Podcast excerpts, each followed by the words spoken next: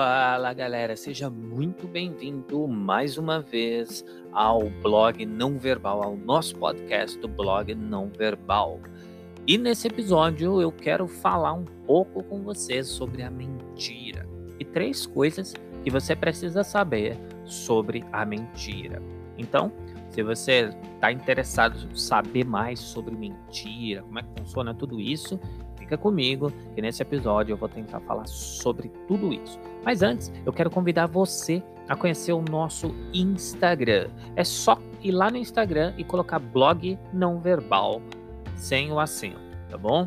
Colocou blog não verbal, segue a gente lá porque tá rolando nessa semana um sorteio que na sexta-feira estarei sorteando aí um livro do Desmond Morris. E nesse sorteio. Tem muita gente participando eu quero você lá. Então, se você ainda não conhece o nosso Instagram, não conhece os nossos stories, os nossos vídeos, dicas e tudo mais, corre para o Instagram e coloca blog não verbal.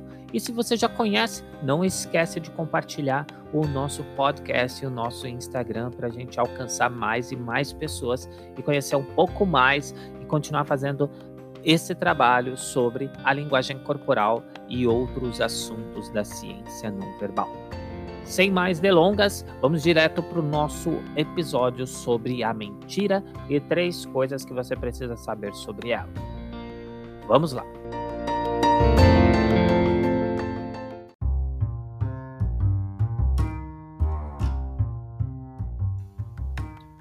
Muitas pessoas pensam que qualquer alteração da informação, qualquer versão que não corresponda à realidade, pode ser de fato considerada uma mentira.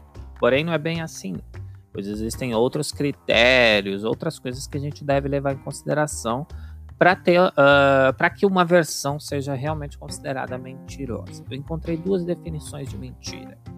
Uma, qualquer controle intencional da informação para se criar um falso entendimento da mensagem. 2. Uma tentativa deliberada, sem aviso manifesto, para criar a crença do que o emissor considera não ser verdadeiro. Vamos falar de três coisas, então, que você precisa saber de fato sobre a mentira.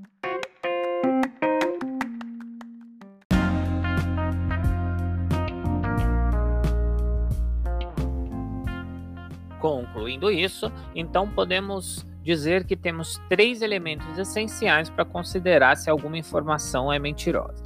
Entretanto, por exemplo, muitas pessoas pensam que a mentira é simplesmente contar algo que não aconteceu. Porém, não é bem assim. Para considerarmos que algo é mentira, são necessários no mínimo três, é, os, os, três elementos, vamos dizer assim. É, os seguintes elementos são, por exemplo, alterar a mensagem de forma consciente, alterar ou emitir alguma informação essencial e ter um propósito nisso. Mentir é um ato consciente. Um dos elementos característicos da mentira é que ela deve acontecer de forma consciente. Um psicótico que afirma ser Napoleão Bonaparte e não tem dúvidas disso não deve ser considerado de fato um mentiroso.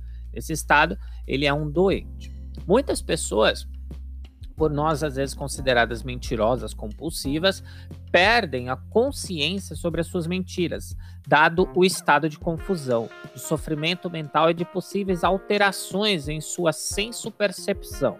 Essas, em tese, não são pessoas mentirosas. Ao invés disso, estão doentes e precisam do devido tratamento, pois não têm plena consciência do que estão fazendo.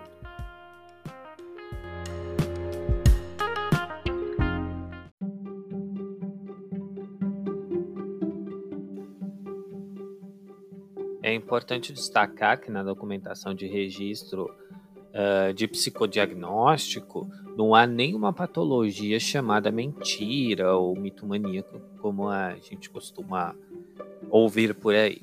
Mentira entra como uma característica e ou critério diagnóstico que só ganha sentido acompanhado de outros indicadores.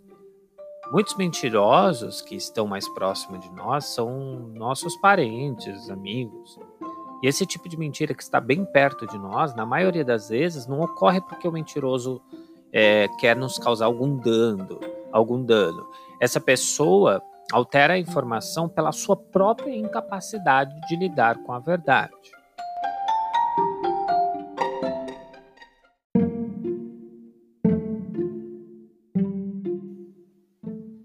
Mentir é alterar ou omitir uma informação essencial.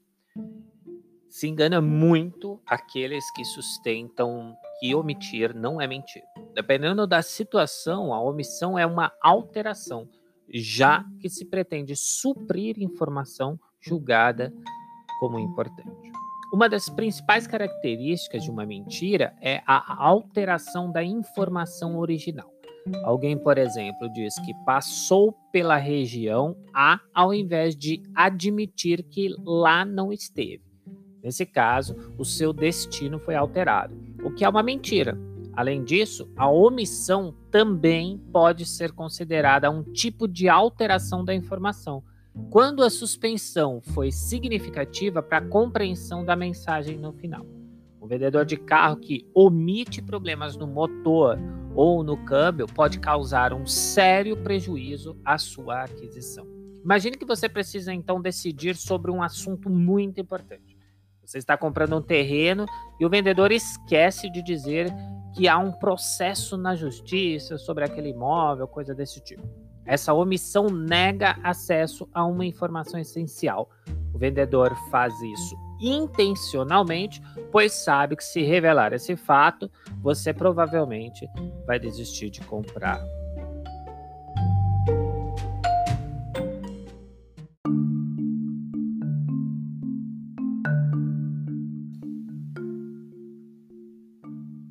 A mentira orienta-se para um objetivo. O terceiro requisito é o mais importante quando a gente quer identificar as mentiras que podem nos causar muito prejuízo.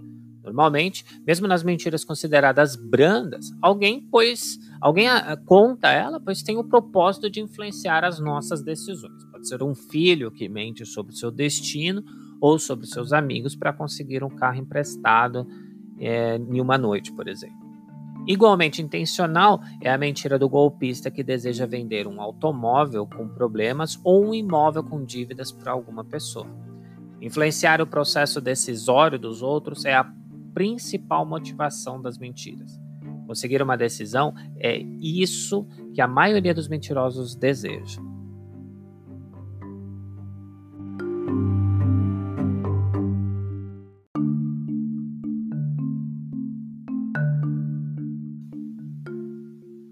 Analisando isso, então considere então com muitos com muito cuidado todos esses elementos quando o seu interesse for por exemplo, analisar se alguém está mentindo. Toma muito cuidado com tudo isso, porque não é uma coisa tão simples, não é uma coisa tão fácil como é, você viu aí. É, a mentira pode envolver muitas coisas. Né? É, o que eu indico hoje para vocês muito é o livro Telling Lies do Paul Eichmann. O livro é fantástico, o livro está disponível no nosso Instagram. Vai lá na bio do nosso Instagram, clica lá para você adquirir o livro. E também tem o livro lá na Amazon. Infelizmente, o livro não tem em português, mas é um livro fantástico sobre o assunto, do qual eu super indico. Beleza, galera? Bom, esse foi o episódio dessa semana e eu te vejo na próxima semana com um novo episódio aí muito bacana. E eu espero ter é, decifrado um pouco sobre a mentira para vocês e ter dado uma explicação rápida, científica e bacana sobre a mentira. Não esquece de seguir o nosso Instagram, não esquece de ir lá no nosso blog não verbal. É só colocar nãoverbal.com.br, acompanha o nosso blog, acompanha o nosso Instagram. Eu te vejo no próximo episódio e tchau!